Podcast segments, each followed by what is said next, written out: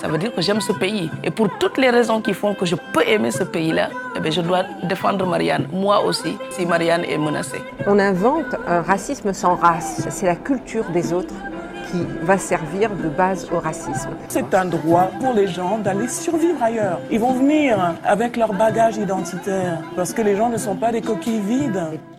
Bienvenue sur le podcast de Azmarie.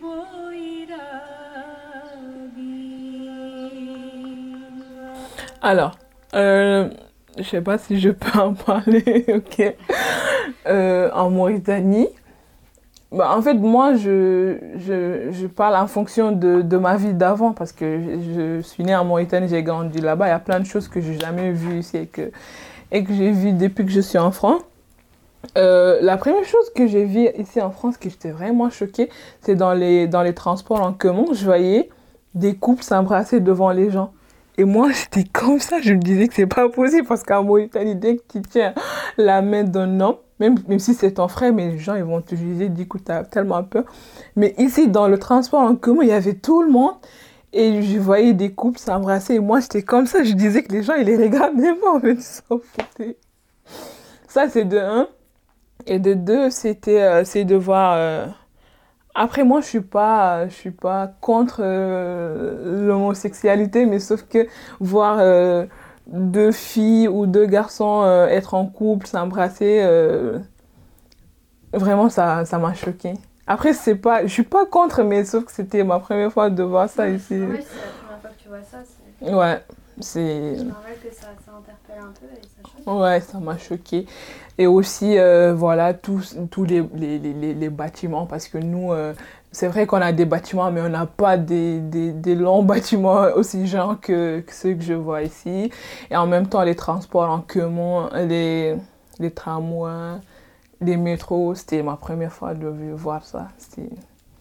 Moi, quand je voyais ça, j'étais comme ça, je faisais que regarder comment les, les transports ils, passaient par la voie souterraine, et ils sortaient. C'était magique pour moi.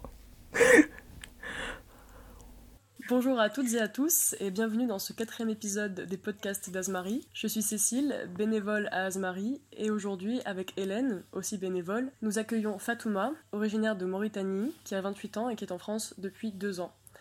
Merci et bonne écoute. Alors, c'était euh, en fait en Mauritanie, dès qu'une fille atteint un, un certain âge, genre tu es obligé de te marier parce que sinon tu deviens le fardeau, euh, la honte de la famille euh, et tout. Du coup, euh, moi, j'ai des petites sœurs. J'ai des petites sœurs qui ne sont pas mariées, en fait, parce que parce qu'on m'attendait, vu que c'est moi la plus grande, du coup, c'est moi qui dois marier en première. Et après, ça, ça doit venir sur les petites sœurs. Et moi, je voulais pas marier parce que en fait, la personne avec qui je voulais marier, mes parents, ils voulaient pas parce qu'on n'avait pas la, le même ethnie. Parce qu'en Mauritanie, on, a, on est plusieurs castes. Il y a les Maures, il y a les Peuls, il y a les Harati. Et tout, c'est par hiérarchie, je, peux dire? Voilà.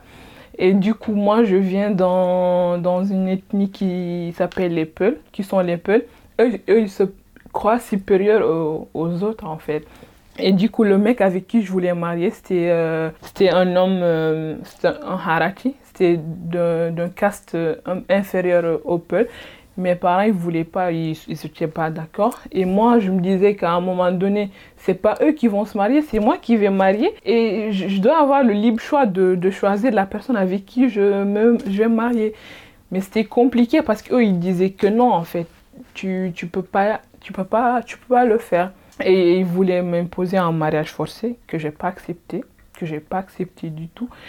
Et voilà, à un moment donné, vu que moi je me suis pas mariée, et mes petites sœurs sont mariées.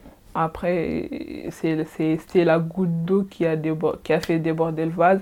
Et là, c'était c'était obligé. En Mauritanie, en fait, ok, je voulais pas marier, mais euh, s'il y avait une association ou au moins si je pouvais porter plainte, comme quoi mes parents ils sont en train de, de me forcer ou m'obliger à marier. Si, si en fait la loi Mauritanie pouvait me défendre par rapport à ça, je pouvais quand même aller porter plainte et tout. Mais sauf qu'en Mauritanie, c'est Genre, même quand tu as ce problème-là et que tu pars te présenter euh, au commissariat et tout pour porter plainte à tes parents, genre, au lieu d'être coupable, tu vas. Non, au lieu d'être victime, tu vas être coupable parce qu'ils te diront, ouais, tu es obligé d'obéir à tes parents de toutes les façons. euh, euh, voilà, les parents, ils savent ce qui est mieux pour toi. Du coup, du coup j'ai décidé de, de, de, de, m'en- de, de m'enfuir, de m'échapper parce que la personne avec qui eux voulaient que je marie, c'est une personne que je connaissais pas, de un.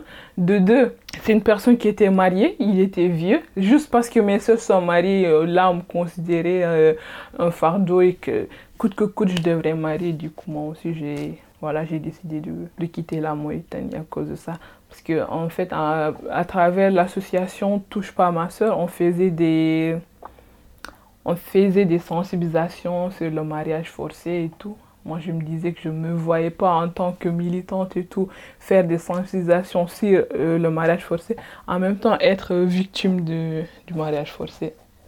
Et du coup, ouais, il y avait cette euh, pression qui était encore plus grande parce que, comme tu dis, tu étais l'aîné de la famille, tes c'est ça. petites sœurs se- étaient mariées et du coup, tu ouais. étais encore plus obligé de, Ouais, de, J'étais- j'étais- subir mais c'est ça, j'étais obligée de suivre parce que c'est tout le monde qui en parlait. Après, c'est pas que la famille, c'est les voisins, c'est là où tu passes. Ouais, tu as grandi jusqu'à présent, tu t'es ma- tu t'es pas marié et les parents, euh, euh, tes, tes petites soeurs sont mariées.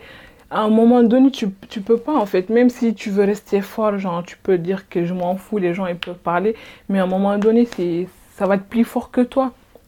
Ça parle partout. Et voilà, tu, tu vas être toujours au milieu de la discussion euh, tout le temps. C'est les gens qui appellent pour dire Ouais, ta fille, elle s'est pas mariée. Qui appellent mes parents pour dire Ouais, jusqu'à présent, elle s'est pas. C'est devenu une pression, une pression tous les jours. C'est cette pression que je subissais et j'en pouvais plus. Et j'ai préféré, moi, j'ai préféré euh, sortir de la Mauritanie, quitter la Mauritanie, que, que, que d'accepter de marier avec quelqu'un que, que tu que, pas, je, que je connaissais pas et que j'aimais pas. Moi, tout ce que je voulais, c'est qu'eux, ils acceptent que je marie avec la personne avec qui j'ai choisi, mais eux, ils voulaient pas. C'était hors de question.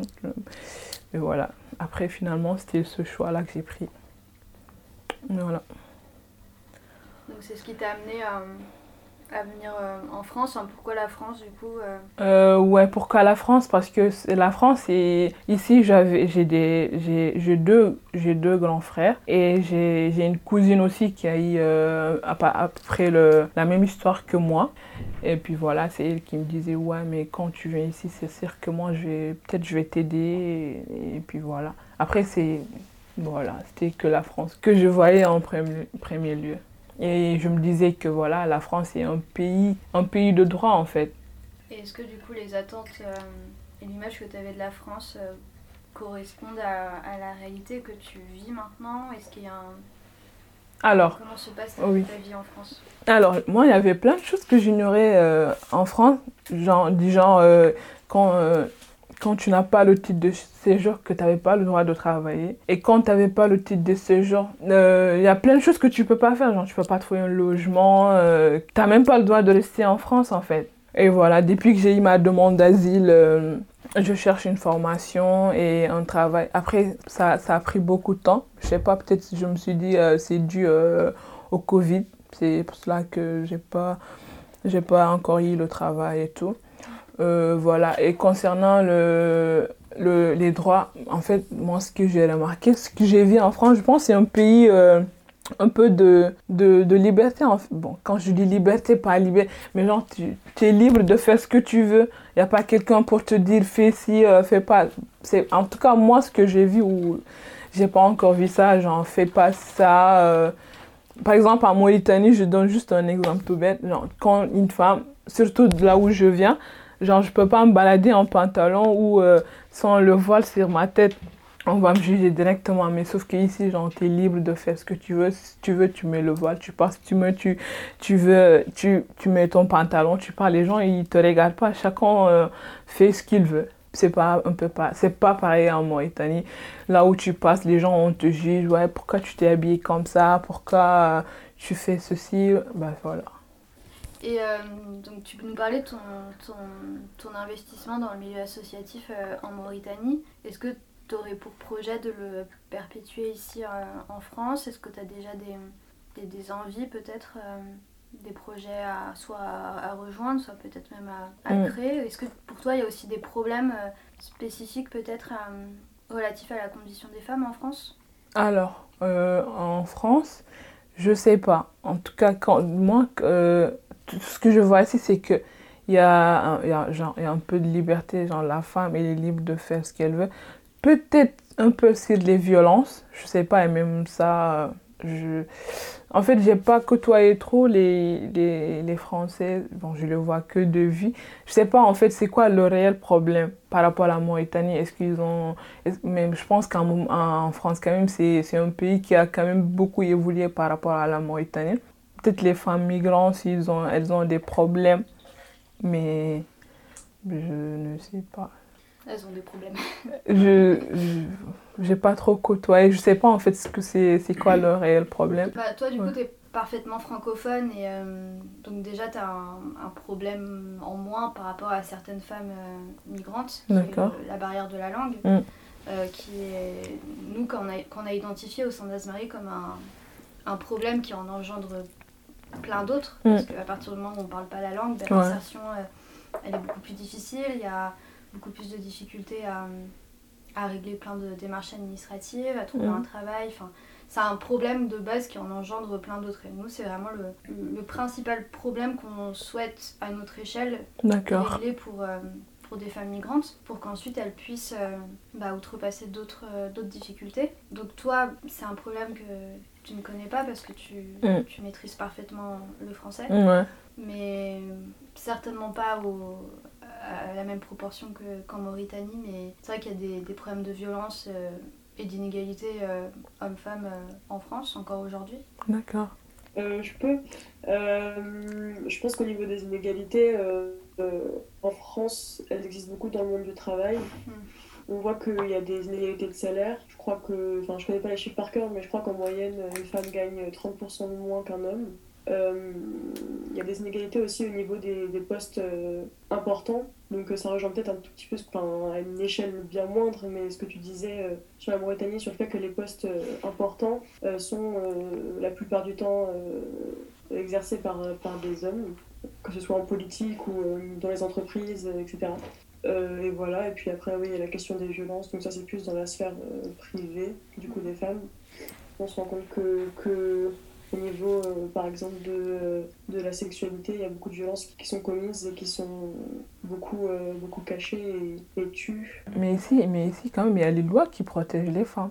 Vous avez des lois qui Ouais. protègent les femmes. Ouais, c'est ça, je pense que la différence, c'est que dans, dans la, enfin, en France, dans la loi, en tout cas, et, enfin, les, les, les femmes ont des droits, enfin, de façon. euh, on dit que les femmes ont des droits et, et les, les inégalités, elles se voient, c'est beaucoup plus implicite, c'est beaucoup plus caché, c'est des choses euh, qu'on dit pas vraiment et qui se passent euh, malgré le fait que, que les femmes ont des droits. Ce qui fait que, que. En fait, le principal problème, c'est que les violences comme ça, enfin, typiquement le harcèlement de rue, etc., c'est pas des...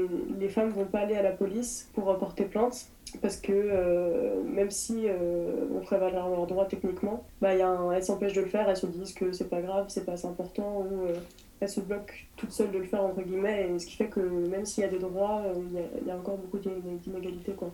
D'accord. Mais moi, je dirais pas que je suis choquée, mais euh, quand même, je m'attendais pas à ce que j'ai entendu. En fait, là-bas en Mauritanie, pour nous, la France, c'est un pays euh, exemplaire. Quand je dis exemplaire, c'est un pays où euh, la femme, elle a tous les droits. Tous les droits. Et, voilà. Parce qu'à chaque fois que les gens parlent, ils disent Ouais, la France, c'est le pays des femmes, en fait. Genre, quand tu es une femme là-bas, tu es protégée. Genre, tu n'as pas de soucis. Genre, tu peux même te balader à 1h, 2h du matin. C'est sûr que tu vas pas te faire violer par, par un homme. En fait, pour les Mauritaniens ou les Africains, c'est ça, en fait. Par exemple, en Mauritanie, euh, quand tu as plus de 18 ans, quand tu es majeur et que tu te fais violer, quand tu portes plainte, au lieu d'être euh, victime, tu es coupable parce que tu es jugé comme, c'est jugé comme, comme zina. Zina, c'est la fornication en fait. C'est la charia. Ils, vont appliquer la charia sur toi. C'est pour cela que plein de femmes n'osent pas porter plainte. Parce que, genre, par exemple, moi, quand je pars chez mon copain et que mon copain me viole, je ne peux pas porter plainte parce qu'ils diront, ouais, c'est toi qui es parti trouver l'homme chez lui. Du coup, euh, voilà. Et la femme, elle est condamnée. Déjà, tu subis un viol et après, tu es condamné pour ça. C'est pour ça que plein de filles n'osent pas porter plainte à cause de ça. Et en même temps, tu es humilié parce que voilà, ça va se repentir dans, dans le quartier, tout le monde, et puis tu vas être la honte de la famille et tout. Raison pour laquelle, euh, voilà, les gens, ils ont peur. Les femmes, ont, elles ont peur de, de porter plainte. Ou si, si, si la personne qui t'a violé, c'est quelqu'un qui est qui a, qui a plus de moyens de financière pour, sur, que toi, genre il peut te, te donner de l'argent pour que tu te taises ou donner l'argent à, tes parents pour qu'ils ne portent pas plainte. Après, voilà, on a, il y a, y a des textes de, de, de projets de loi qui n'ont pas encore été votés en Mauritanie bah, par l'Assemblée. Mais là, ils, sont, ils, ont quand même, euh, ils ont quand même fait un projet de loi sur les violences en Mauritanie, mais ça n'a pas encore été adopté à l'Assemblée. Et moi, je pensais que la France était un pays euh, parfait pour les femmes. Ah ouais. je pensais pas qu'il y avait d'inégalité ici, déjà. Et je pensais que les viols, euh, on, on, on, on, on les entend, on les même pas. Ah, Il y a encore beaucoup de, de choses à faire. Ah ouais, beaucoup de travail. Ouais.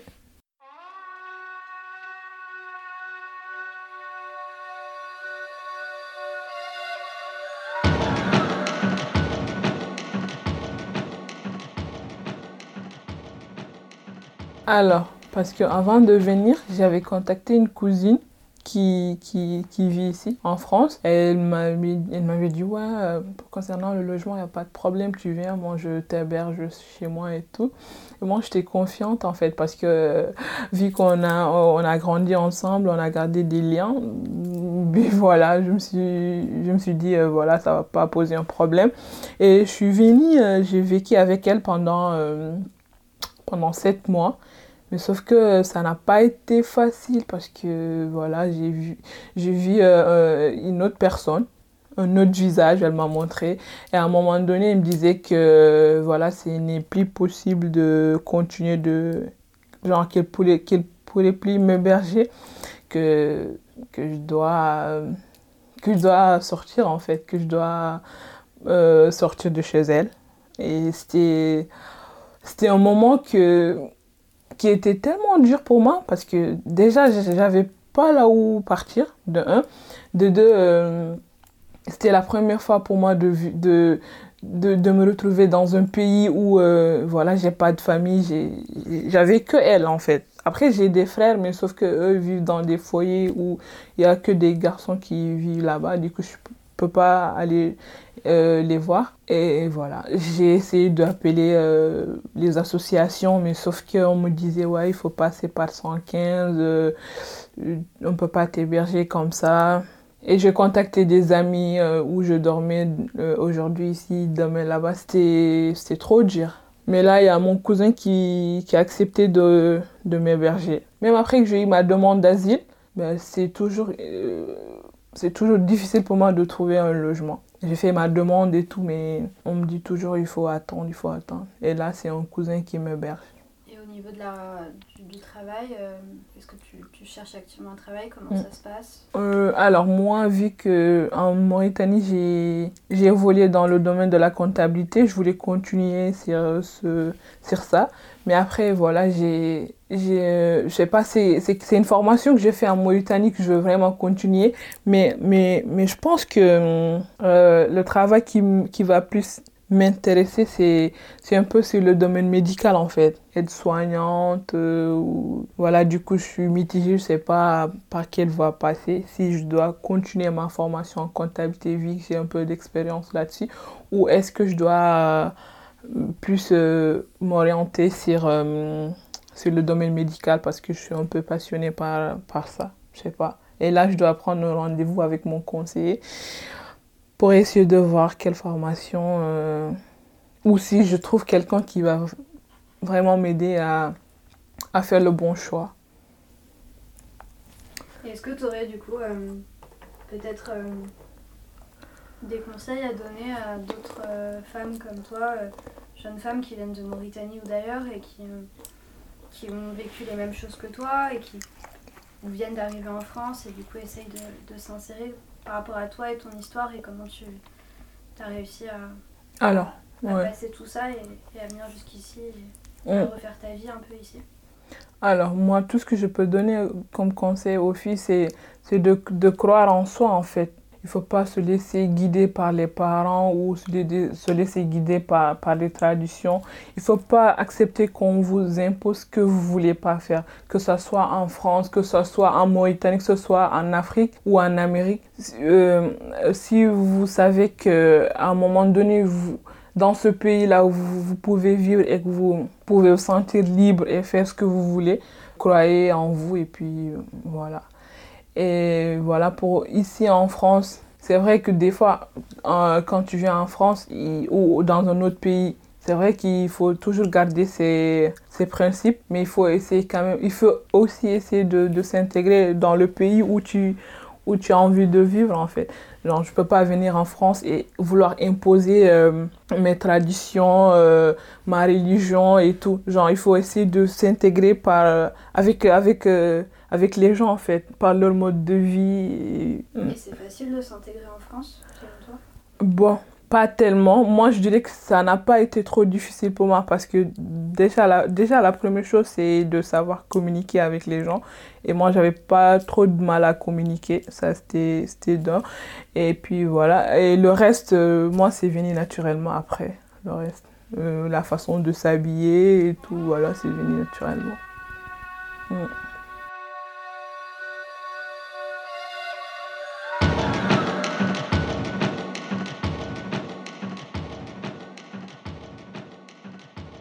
Alors, concernant euh, mon histoire, je l'ai écrite. Je l'ai écrite telle que je l'ai dit, dit tout à l'heure.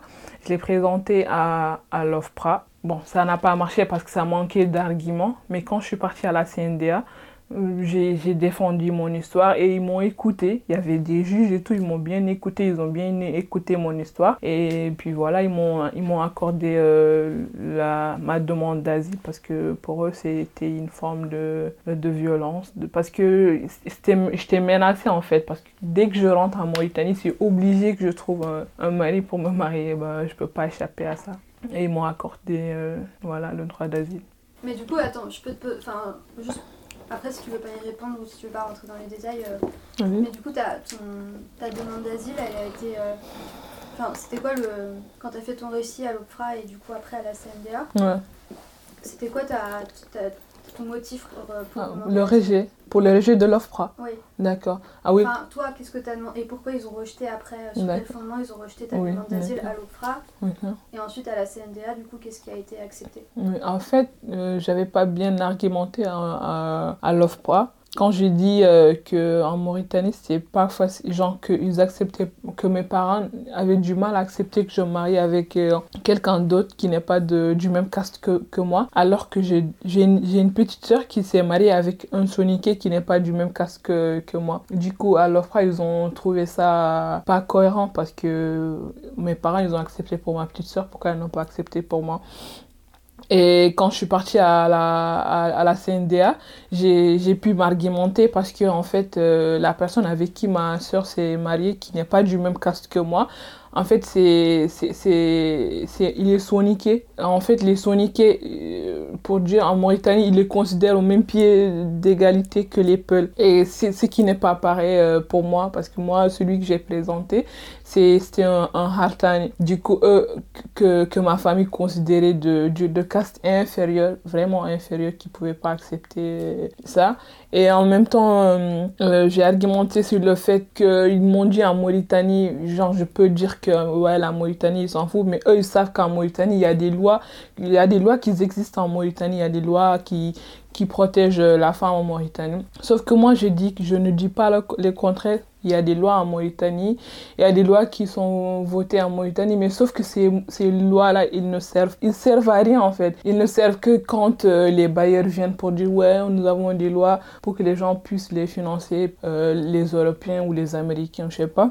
Mais en fait, quand on vient en tant que victime, ces lois-là, ils sont pas là pour nous défendre. Ces lois, ils sont, ils sont dans les placards, dans les tiroirs. En fait, en Mauritanie, tout ce qui les importe, c'est la religion, elle est là. Et puis, euh, les traditions, surtout. Les lois, c'est en, en dernière position, en fait. Ouais. Au, au début, c'était flippant. J'avais... Au début, tout ce que je voulais faire, c'était de rentrer chez moi. Parce que j'avais peur. Pour moi, je suis venue, je pense qu'il y a trouvé devant moi euh, qu'une seule personne, parce qu'à l'OFRA, c'était qu'une seule personne. Mais à la CNDA, il y avait, y avait plus de cinq ans. Il y avait les trois juges et la rapporteuse et une stagiaire, je pense, c'était une étudiante. Ben, mais elle, elle ne pose pas des questions. Et puis euh, voilà, chacun a, a au moins quatre ou cinq questions à te poser.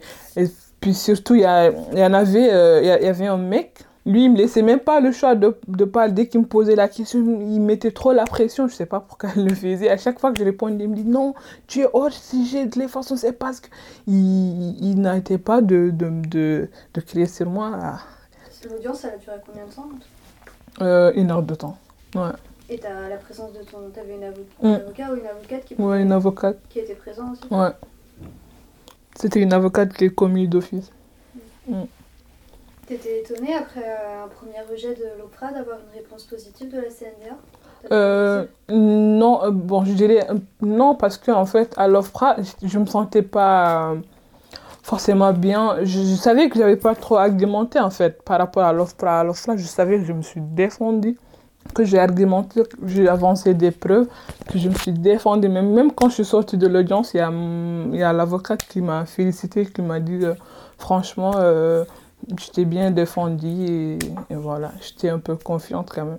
En parlant de ça, j'ai une cousine qui a eu, euh, qui a eu sa demande d'asile euh, le mois de, de novembre. C'est c'est quelqu'un, elle connaît le français, mais c'est c'est pas bon. C'est le niveau, il est- le niveau, il est un peu, il est un peu bas.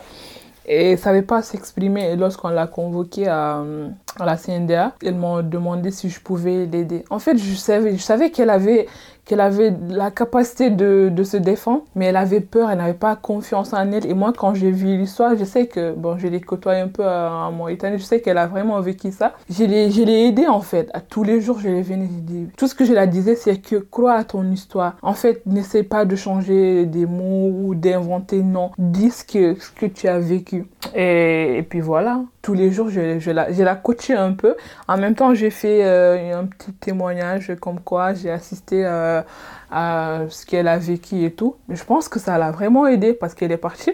D'abord, elle s'est vraiment défendue. Elle avait besoin de ça, en fait. Elle avait besoin que, que quelqu'un la, la rebooste. Et, et puis voilà, elle s'est défendue bien. Et finalement, elle a eu sa demande d'asile aussi, hein, en, le mois de novembre passé.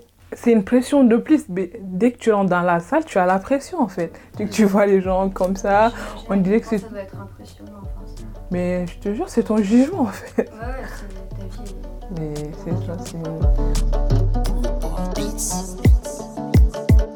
mbeɗa taki dande maayi mbeɗa wonde e giɗelam omo ñanti haw yooɗi mbeɗa mantamo kuɗelam omo awƴa mbeɗa awƴa guinde cosan beeli min ko tawɗa nawɗa ɗemgal pular jigi min. Kongi fone gonde janis mbeɗe yiilo jama wallir min kele kaŋŋe kalis somo jalla mbeɗe salit omo wela pulagam kanko won lamɗo faram innirimo cuɗaram salif settumi konngam. Dagomayo Alors, c'est quand j'étais venue, pour moi, euh, euh, j'étais avec ma cousine et je devais ramener ses enfants à, l'école tous les matins. Et du coup, pour moi, les métros, genre, quand tu, quand tu restes debout devant la porte, les, les portes, elles s'ouvrent automatiquement. Je savais pas qu'il fallait euh, faire comme ça pour s'ouvrir les portes. Et du coup, un matin, j'ai ma nièce à l'école. et on est arrivé à la station. Elle m'a dit, Tata, c'est ici. J'ai dit, OK, on est resté debout. Les portes sont pas ouvertes. Moi, j'attendais que les portes s'ouvrent. À un moment donné, je voyais euh, le métro partir. J'ai dit, mais on est parti. Elle me dit, ouais, mais parce que t'as pas ouvert la porte. J'ai dit, mais je savais pas qu'il fallait ouvrir la porte. Après, finalement, on est parti dans une autre station. On est remonté. On a, on a fait tout le tour pour revenir encore. Mais je savais pas. Du coup, moi, je l'ai je, je, demandé, bah vas-y, aide-moi, je sais même pas comment faire. Finalement, il y a des gens qui, qui ont compris que je savais pas comment faire, ils m'ont aidé. Ça, c'était de 1. De 2, c'était les escalators. C'était ma première fois de voir l'escalator. Nous, on avait les escaliers, mais on n'avait pas les escalators. Du coup, euh, on m'a dit, ouais, si tu viens jusqu'au bout, pour, euh, pour sortir, genre tu sautes. moi je savais pas. Dès qu'à la fin, moi je sautais, je voyais les gens me regarder. Après ma cousine dit non, tu, tu sautes pas comme ça, tu fais comme ça, juste ton pied pour m'amener. Et voilà. Il y avait des petits trucs comme ça qu'on m'aidait. Et, et pour les paiements par carte bancaire, un jour ma cousine elle m'a donné euh, sa carte bancaire pour que j'aille faire des achats. Moi je suis venue, j'ai tout payé, la dame m'a donné la machine, j'ai mis la machine, j'ai mis le code, mais j'ai pas, j'ai pas appuyé le bouton vert. Et il y avait tout le monde qui m'attendait, moi j'étais là. Elle me dit mais euh, ça passe pas? J'ai dit je sais pas pourquoi ça passe pas. Elle a regardé, elle me dit tu appuies le bouton vert. Voilà, c'est des choses que j'ai appris peut-être petit à petit.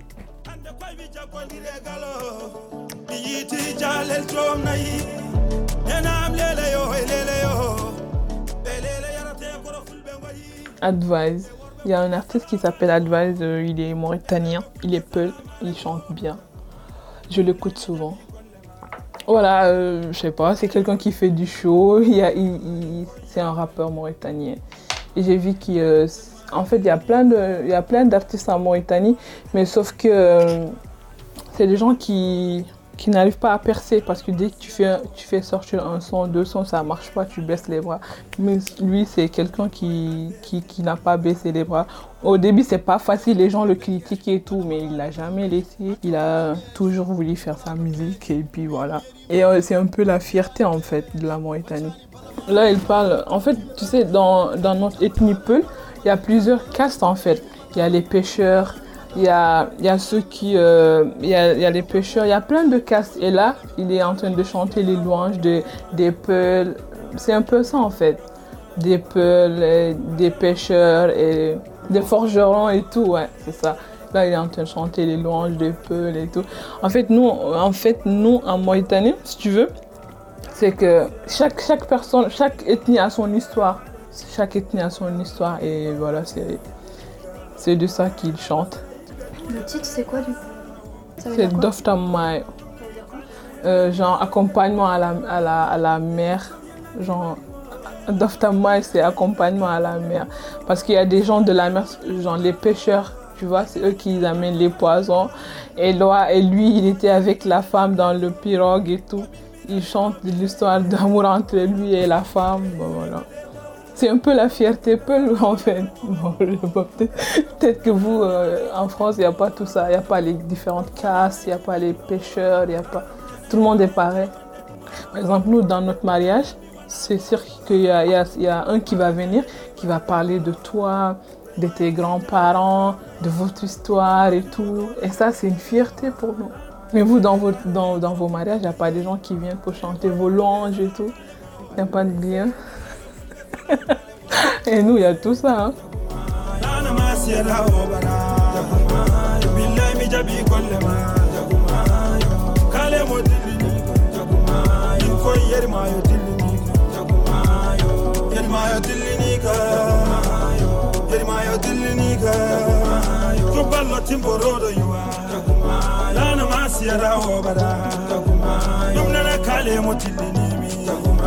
in koy advesti linika takumayo jay senayo de jay senayo de jay senayo de jay senayo de jay senayo de jay senayo de jay senayo de